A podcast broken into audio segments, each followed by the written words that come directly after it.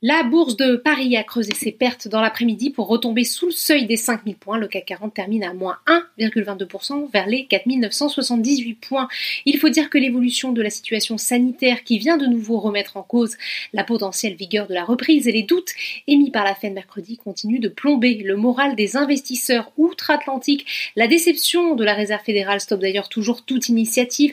Après un démarrage en ordre dispersé, les principaux indices ont basculé en territoire négatif l'actualité du jour sur les marchés européens est marquée par le rachat de Bankia par CaixaBank, un accord qui donne naissance à la plus grande banque d'Espagne en volume d'actifs, mais le secteur bancaire n'en bénéficie pas plus de 3% de baisse pour Société Générale et Crédit Agricole, moins 2,34% pour BNP Paribas. L'autre information en matière de fusion-acquisition vient de LSE, l'opérateur de la Bourse de Londres a annoncé être en négociation exclusive avec Euronext sur la cession de sa filiale Borsa Italiana, l'opérateur de la Bourse de Milan. Résultat, la plateforme qui gère notamment la Bourse de Paris, se place en tête du SBF 120 parmi les hausses du jour sur le CAC 40.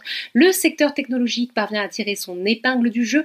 Worldline est en tête de l'indice, plus 1,70%. Dassault Systèmes est également bien positionné, plus 1,11%. Soitec grimpe aussi sur le SBF 120. À l'inverse, la dégringolade se poursuit pour Unibail Rodamco Westfield qui a annoncé mercredi une augmentation de capital. Par ricochet, les foncières commerciales cotées sur le SBF 120 sont sanctionnées. Clépierre et Mercialis chutent de 10%. Lagardère continue de son côté sa dégringolade, moins 15% en une semaine. Voilà, c'est tout pour ce soir.